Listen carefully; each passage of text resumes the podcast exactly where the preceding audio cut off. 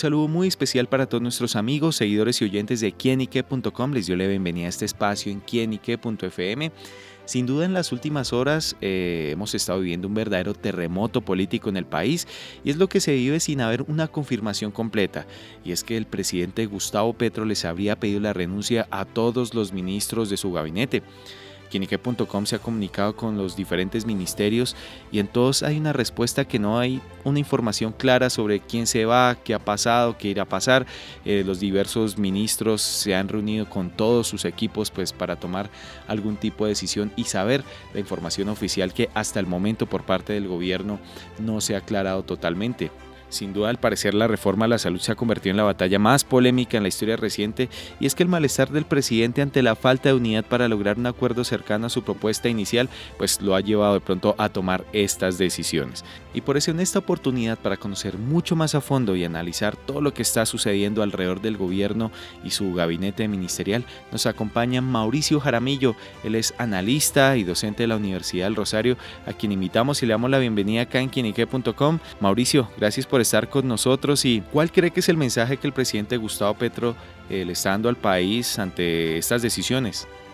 Pues básicamente creo que, bueno, es que nada, gracias por la invitación. Creo que hay dos mensajes claros del gobierno. En primer lugar, quieren enviar un mensaje de presión a los ministros. Eh, creo que un poco lo que está diciendo Petro es que si no se alcanzan a lograr los, los objetivos que se han trazado, Petro ha sido muy insistente en que quiere que este sea el gobierno del cambio, lo dijo en la posesión.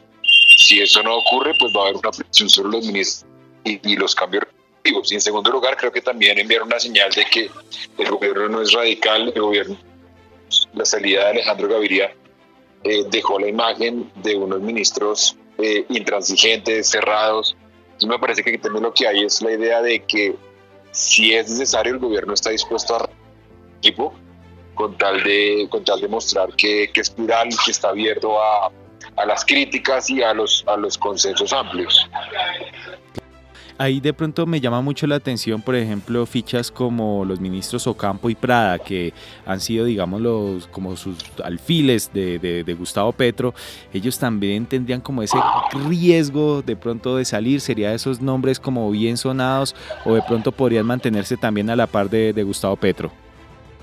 Es, es, difícil saberlo. Yo pensaría que en el caso de Ocampo es uno de los prescindibles en materia de gobernabilidad, sobre todo no solo eh, por lo que representa internamente en materia de equilibrios macroeconómicos, sino por lo que representa eh, internacionalmente. La salida de Ocampo podría tener un efecto el riesgo país, podría alertar a los mercados internacionales. Ocampo es un tipo cuyo nombramiento mandó una señal de calma a los inversionistas, a, las agencias a las agencias calificadoras de riesgo. Entonces yo me imagino que una de las prioridades de Petro es que Ocampo se mantenga en la medida de lo posible los cuatro años. A Ocampo además la Universidad de Columbia le acaba de renovar la licencia. Entonces yo ya os veo muy difícil que salga Ocampo. En el caso de Prada yo creo que es una figura más, más prescindible, es uno de los alfiles, estamos de acuerdo, pero yo pues, pensaría que es una de esas figuras de la que eventualmente en algún momento de los cuatro años Petro podría llegar a prescindir porque no hay tal nivel de dependencia en materia de gobernabilidad. Eh, Prada es importante para mantener un poco el apoyo en el legislativo. Es un hombre que conoce muy bien el, el tejemaneje, pero, pero pensaría que no se podría comparar con la relevancia que tiene, que tiene Ocampo. Sin duda, eh, ante declarar como eh, muerta esa coalición eh, que se presentó con los partidos pues, conservador, liberal, eh, sin duda podemos decir que el gobierno pierde como tal esas fichas y de pronto algo que no se esperaba o sí se esperaba, digámoslo, a modo coloquial de una traición a cuanto empezó el plan de gobierno de Gustavo Petro.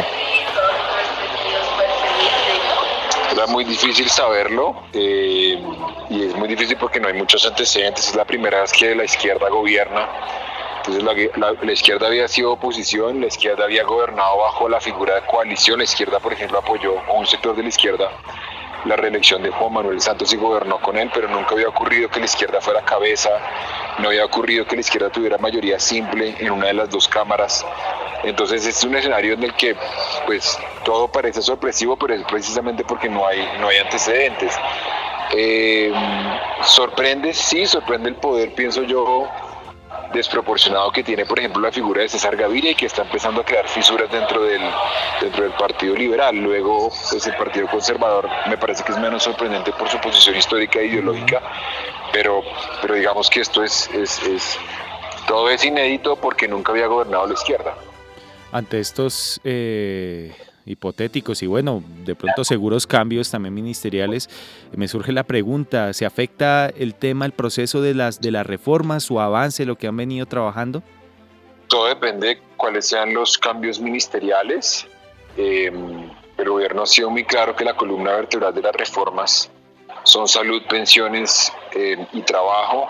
Eh, entonces yo, yo creo que el gobierno me extrañaría que cambiara alguno de los ministros encargados de estas reformas porque ha habido ya unas demostraciones públicas de confianza, uno se imaginaría unos cambios en otras, en otras carteras.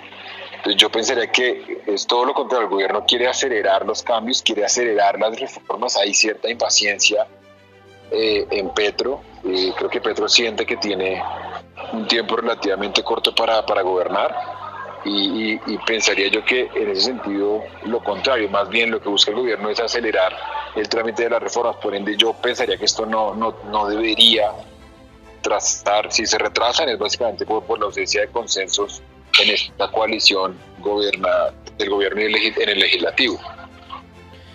En este año de pronto de, de, elecciones regionales eh, que se acercan y de pronto esto puede también generar un rumbo y, mirarlo también como hacia ese lado, hacia las oportunidades de buscar a través de las regiones una, un fortalecimiento del gobierno o también qué tipo de mensaje se puede dar.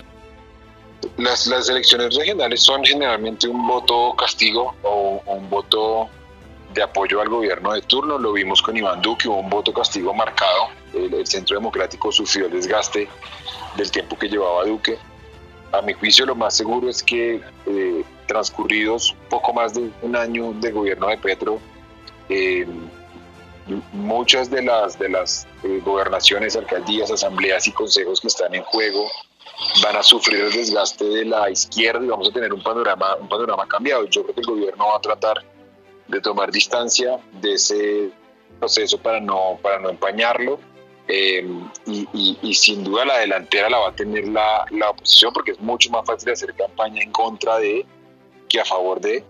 Entonces muy seguramente yo creo que el gobierno ahí va a salir, va a salir afectado. En materia internacional, a veces cuando se presentan este tipo de crisis y como en esta que estamos viviendo en estos momentos, eh, ¿qué mensaje le da Colombia especialmente a la región? Ya que, bueno, bien lo dice Mauricio ante este panorama inédito que se está presentando en este caso de, esa gobernabilidad izquierda que tiene por primera vez Colombia, de pronto puede haber algún mensaje positivo, negativo o de pronto también alguna afectación en los mercados que sin duda pues la política económica internacional es tan importante para Colombia. No, yo pensaría que no. Eh, es decir, aquí no hay ninguna crisis eh, al estilo de la caída de Pedro Castillo, eh, no hay una hiperinflación como en Argentina, no hay una reducción de reservas internacionales sustancial como en Bolivia, no hay un caso como el de Bukele, enfrentamiento con la comunidad internacional, lo que hay básicamente es un cambio de rumbo o un eventual cambio de rumbo, hay que ver finalmente qué decide Petro, pero, pero yo pensaría que aquí no ha colapsado el sistema, hay tranquilidad en cuanto a la inversión extranjera. Entonces yo pensaría que no, pues estaría, yo descartaría por ahora un pánico en los mercados internacionales. Y mirándolo desde otro plano, eh, ¿qué cree que estará pensando la, la oposición? ¿Cómo, ¿Cómo, puede estar mirando desde, desde esa barrera esta situación?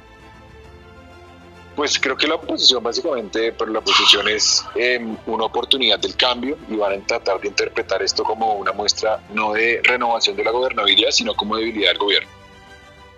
Bueno, pues Mauricio, muchísimas gracias por estar con nosotros acá en Quinique.com, dándonos ese panorama respecto a este posible cambio ministerial que está presentando el gobierno de Gustavo Petro. Gracias a ustedes por la invitación.